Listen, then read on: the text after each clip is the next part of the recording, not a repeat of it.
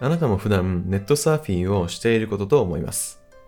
参考になる記事を見つけたときにどうしているでしょうかブックマークする、Twitter でつぶやく、Facebook でシェアする、などをして、後で参照できるようにしているかと思います。ただ忘れてしまう時もあるのではないでしょうか。そんな時はどうしているでしょうか。おそらく記事タイトルや内容などを思い出しながら検索するでしょう。でもこれって相当に効率が悪いですよね。そもそも検索してその記事にたどり着いたのか、何かしらの SNS 経由でたどり着いたのか、覚えていないことが少なくありません。情報を得る手段は多様化しています。だからソースがどこだったか忘れてしまうわけです。でもなんとかあの記事をもう一度見たい。こんな時はどうすればいいのでしょうか正確な記事タイトルや内容は覚えていない。でもどこのサイトの記事だったかっていうのは覚えていることも少なくないでしょう。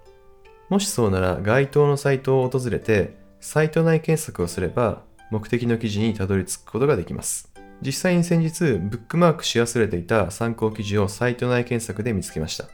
さてこのサイト内検索、あなたのブログではきちんと設置しているでしょうか？ワードプレスであれば簡単にサイト内検索を設置できます。でもこのサイト内検索を設置していないブログが意外と多いんですね。先ほども話した通り、サイト内検索っていうのは意外と使われています。正確な記事タイトルは覚えていないけど、サイト名は覚えている。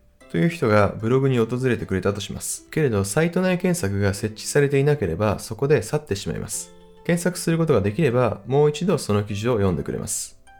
つまり、リピーターになってくれるということです。簡単な工夫で記事のリピートを見込めます。まだ設置していない場合は、サイト内検索を設置しましょう。